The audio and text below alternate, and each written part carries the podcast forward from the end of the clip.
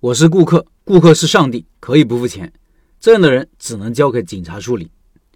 如何区别对待顾客这个问题说的比较少。今天借助社群里一位老板的案例展开来说一说，这是开店老板每天应该都会遇到的问题。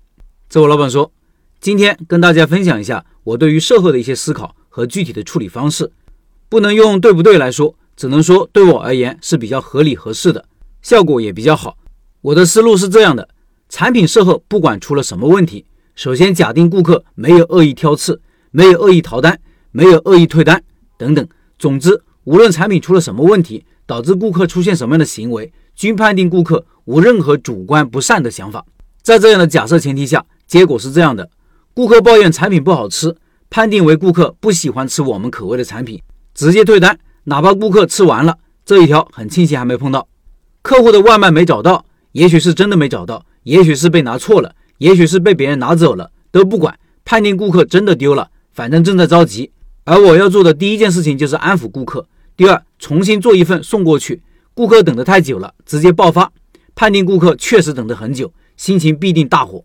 而我要做的就是直接接住顾客发的火，赔礼道歉，直接免单，甚至允许下次点单赠送东西，让客户心平气和，从而原谅我。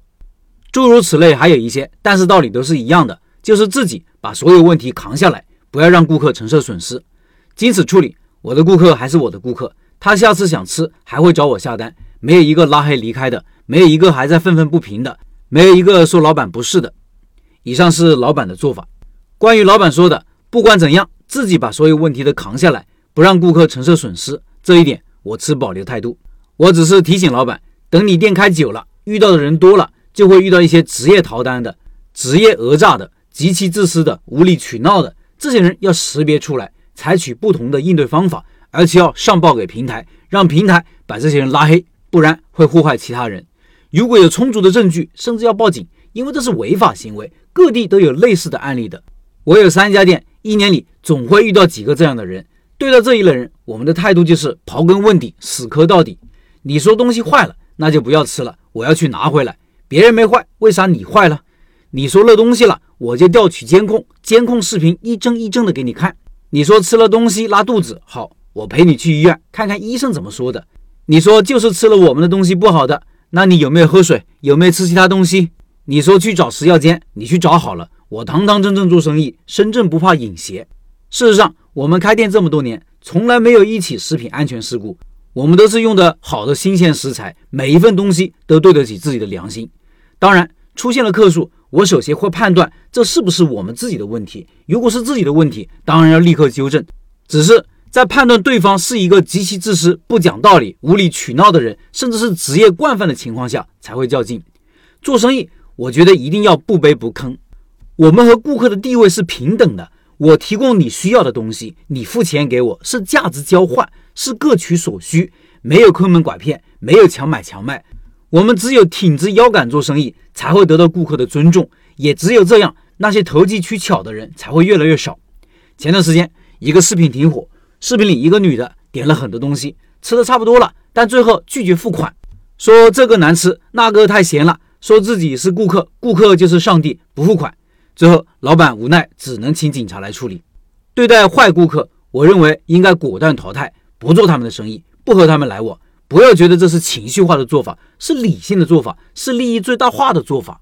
看看著名的咨询公司盖洛普怎么解释的。他们列举过坏顾客的六大典型影响：第一，让员工崩溃。如果敬业的员工纷纷躲避这个顾客，就说明这个顾客很可能问题很大，大到所有人都避之不及。第二，问题多多。这类顾客是你无论如何做都不能让他满意的类型。他们经常在合同中找茬，会让服务他的员工焦头烂额。从而也浪费了企业过多的资源。第三，蛮横无理。企业与顾客虽然存在一定的利益关系，但也必须建立在相互尊重的基础上。而这一类型的顾客有种唯我独尊的感觉，对于企业或者员工与之沟通的努力视而不见。第四，设置障碍。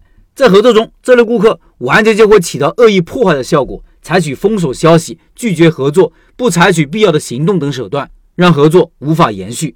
第五，价格至上。在合作中，价格是一个重要的参考因素，但它不是唯一因素。如果一方仅把合作关系建立在价格之上，那合作将会变得十分艰难。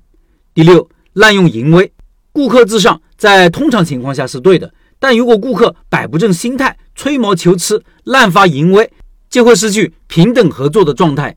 一家企业确实通过销售产品和服务从客户方获得利益，但并不等于企业比客户低人一等。